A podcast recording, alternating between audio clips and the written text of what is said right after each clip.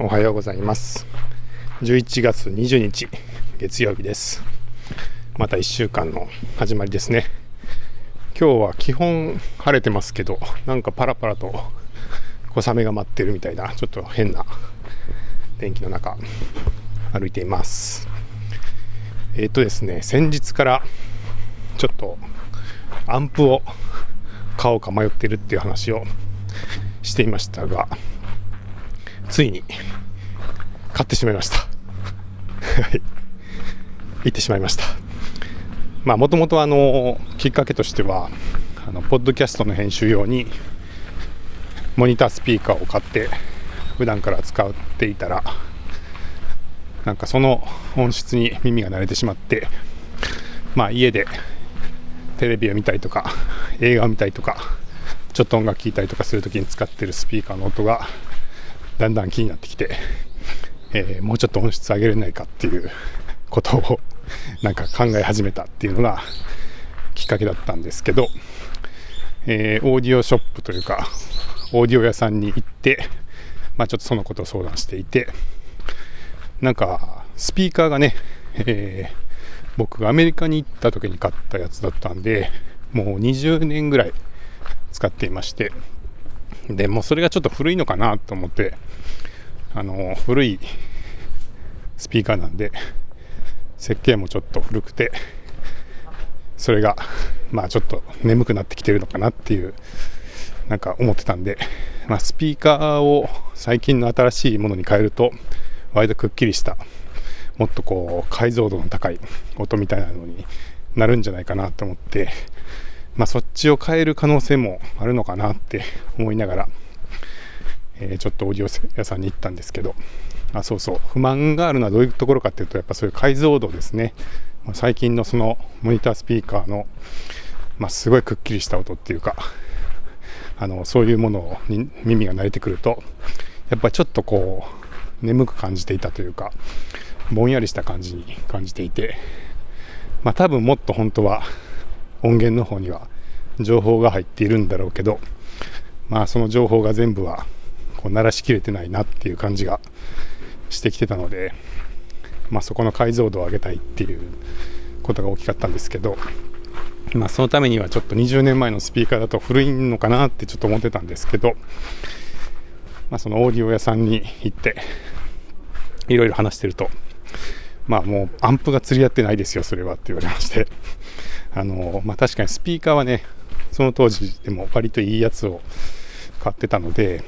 あのそれを手放すのはちょっともったいないんじゃないかっていう話になりまして。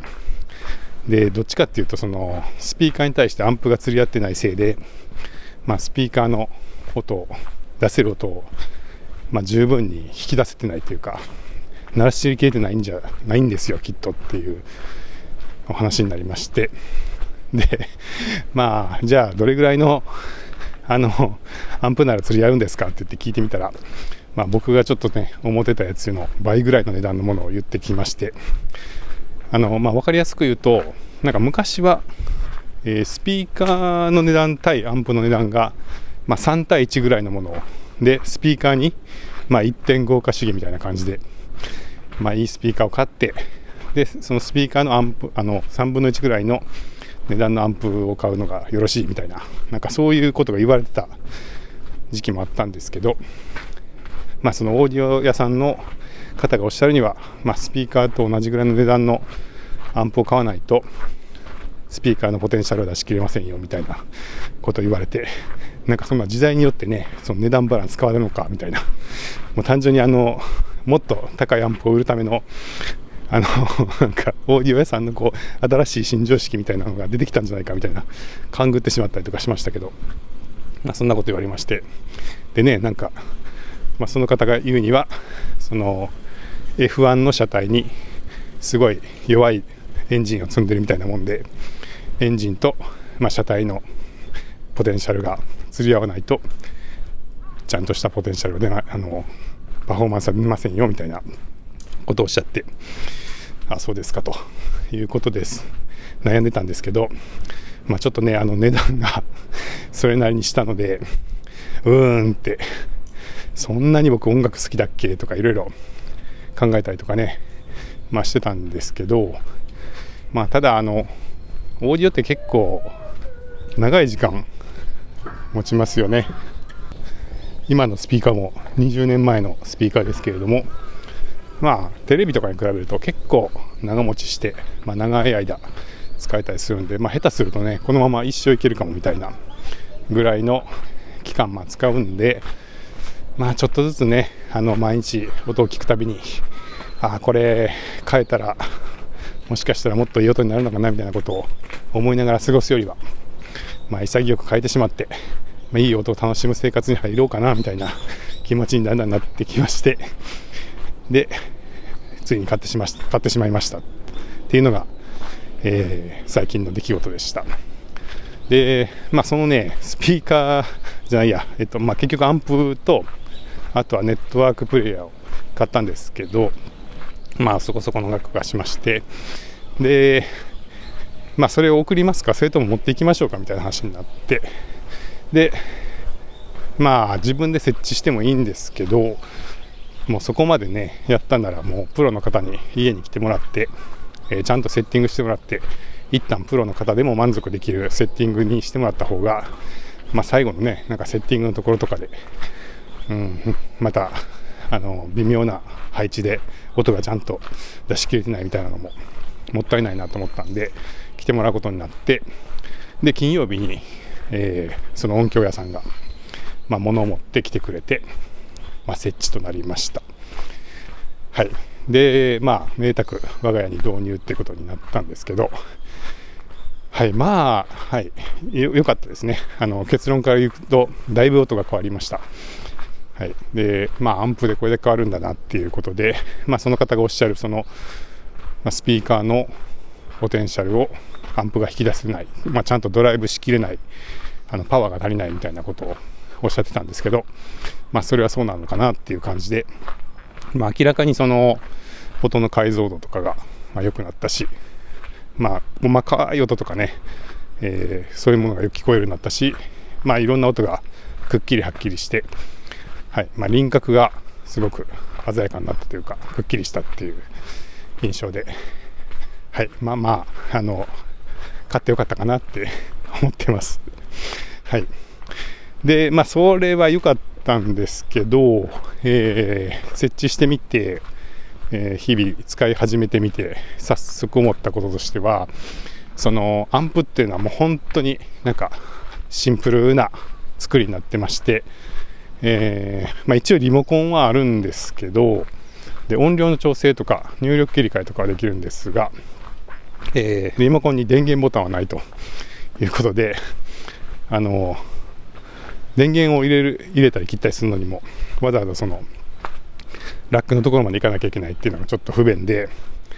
なんかねまあちょっと押すぐらいならいいっちゃいいんですけどちょっとねあの寝床から音楽かけたいなとか、なんかそういう離れたところからちょっと BGM 的に音楽かけたいとかも不便だったんで、まあ、どうにか電源ぐらいは入れられるようにできないかなって思って、で、ちょっとね、週末に、まあ、その工作というか、をやってまして、どうやってどうやってやったかっていうと、そのアンプのボタン、えー、物理的なボタンがこう前の面についてるんですけど、えー、そこをですねこうポチッと押す小さい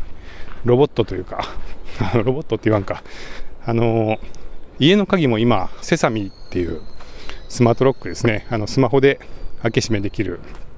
セサミのあのスマートロックを使ってるんですけれどそのセサミのシリーズでこう何て言うのかなちっちゃいちっちゃい箱にくるっと回る腕がついていてそいつがそいつがこうギュイーンって回ってポチってボタンを押してくれるみたいな、あの物理的にボタンを押してくれるちっちゃいボット、ロボットみたいなのがありまして、まあ、それが2、3000円で売ってるんですよね。なので、まあ、それをアンプの前面にくっつけて、ポチッと押せるようにすれば、スマホから簡単にオンオフができるんじゃないかっていうことで、まあ、どれだけ物臭なんだって感じですけど、まあ、それさえできればね、えー、一通りの操作が全部リモコンでできちゃうんで、まあ、わざわざそのラックのところに行かなくても操作ができるっていうことで、えー、まあ、ちょっとどうにかそのそこだけ自動化しようっていう自動化というか遠隔できるようにしようということで、まあ、セサミのボットを買ったんですけど、えー、買いましたそれも早速。ですが、えー、そいつがねこう真っ白なんですよね。プラスチックの白い四角い形をしてましてで、まあ、せっかくねその高価なアンプを買って、まあ、それがこうラックの真ん中にドンと置いてあるんですけど、まあ、そいつにそのなんかちょっと安っぽいその白いプラスチックの物体がくっついてるっていうのもどうもどうもなんかうん興ざめというかちょっとだちょっとなっていうことでどうしたものかと思いまして。で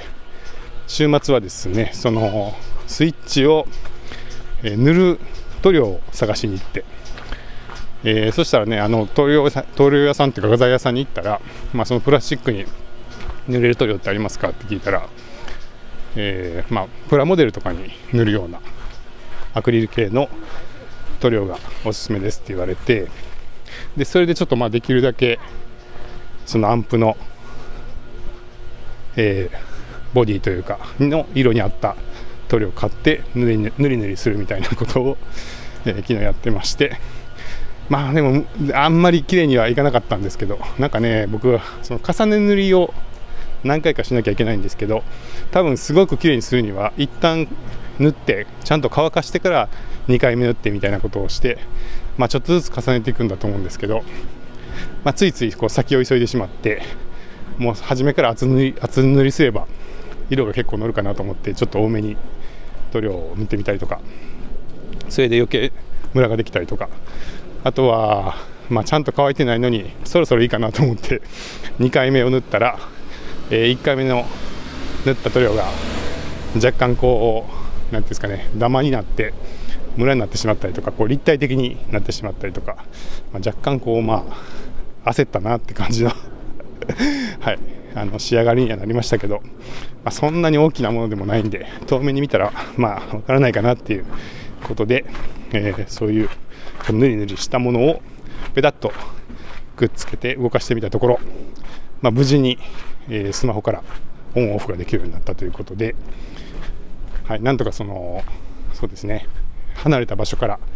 電源もオンオフできるようになってまあ一旦これではいなんか日常生活的には満足かなみたいな感じになってます。はい、でね、あのー、まあ、その導入した初日の夜に、えー、前に声日記にも出てくれた映画大好きマッツン、マッツンが来てくれて、まあ、回ね、そのもしあの音響を変えたら映画でも見ようって言ってたんで、あの一緒にその音響の良さを感じる映画を見ようっていうことで、えー、ブルージャイアントを見ました。あのー、ジャズのね、えー、アニメの映画ですけど、はい、あのかなりそのジャズの演奏が、まあ、いいいいし逆にそこの音楽の良さがなんていうか作品の主題になっているというかあの、ね、こういう演奏をした若い若者がいますよみたいななんかそういうメインの主題がそういうテーマなんで、まあ、かなり音楽がメインっていう映画だったんで、まあ、それを一回見てみようっていうことで見たんですけど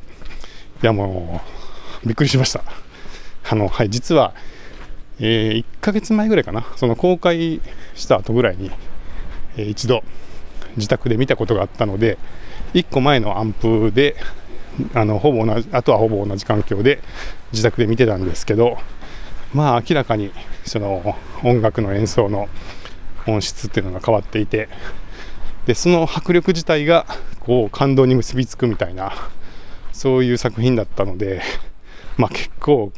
感動して、まあ、びっくりしましておおみたいな感じで。でその遊びに来て来てくれたマッツンも、まあ、これはすごいと、まあね、年間100日とかなんか映画館に行っている、まあ、かなり映画オタクの 彼女ですけどそのマッツン、まあ、数々の映画館の音響を、えー、知っている、まあ、マッツンが、まあ、これはすごいみたいなことでだいぶ喜んでくれましていや良かったなっていう、はい、感想です。はい。で、まあ、それで一旦良くなったねっていう感じで落ち着いたはずなんですけど、実はですね、その、まあ、オーディオ屋さんの店員さんっていうのが若干癖のある方で 癖があるというか、なんというか、あのまあ結構ね、ちょっとした買い物をして、納品して、まあ設置も終わって、あの音も綺麗に出て、あ、よかったよかったってなってるのに、えー、次買うならこれですねみたいな感じで なんか僕が次に買うべきものはこれですみたいなものをなんかメールで送ってくるんですよ。でちょっと待ってよみたいなね。あの一回あのちゃんと買って設置して音が出てやった音が良くなったって言って言ってるんだからなんか一回満足させてほしいっていうかあ ああよかったよかったって言ってこう落ち着かせてほしいのになんかねあの次はこの辺りを買うのがいいですよみたいな感じでこうステップアップのための道しるべみたいなのをねメールで送ってくるんですよ。でなんだこの人はってねあのもうどんだけ売りつけたいんだみたいな気持ちになって見てるんですけどなんかでもねちょっと気になってしまって。よくないですね。こう沼沼へのお誘いがやばいですね。はい。でまあその方がおっしゃるのは、まあ、映画をよく見るんだったらあの AV アンプをつなげてで5.1チャンネルとか7.1チャンネルとかにして、まあ、座る場所の後ろのあのサラウンドスピーカーもつなげてセンタースピーカーも置いてでサブウーファーも置いてやれば映画館にできますよ。もしやるとしたらこれぐらいになりますみたいな感じで なんか軽い見積もりまで送ってきたんですけど、まあ、僕はあんまりあのその後ろにスピーカーをいっぱい置いてっていうのは、まあ、部屋もちょっとなんでしょうね。そのものが多くなるしそんなに興味はないんですけど。なんでまあまあはいはいって言いながらこうスルーをしてるつもりなんですけどまあ1個ちょっとサブフーファーだけは若干気になっていてまあ確かにねそれはもう物理的に今のスピーカーでは出せない低音っていうのがあるわけで、まあ、サブウーファーを導入すればその下の音域の低い音も、え出せるっていうのはまあそれは単純に導入すればそれだけ音域が広がるっていう効果はあるよなっていうのはまあ理屈的にはわかるんでそのサブウーファーだけはまあ確かに映画もよく見るならありなのかどうなのかいやどこまで行くのかみたいな、えー、ちょっと若干それで心がまた揺れていて結局ねまんまと、えー、その方の術中にはまってるっていうかやられてるわけですけどいや、本当あの、勝ったばっかりなんでね、一旦これで満足して、いやー、良くなった良くなったって言って満足して過ごしたいのに、ね、なんか、またこう新しい悩みが出てしまってるっていうのはちょっと悩ましいところです。はい。まあ、にしても、えー、とにかくですね、えー、ちょっとしばらく悩んでたんですけど、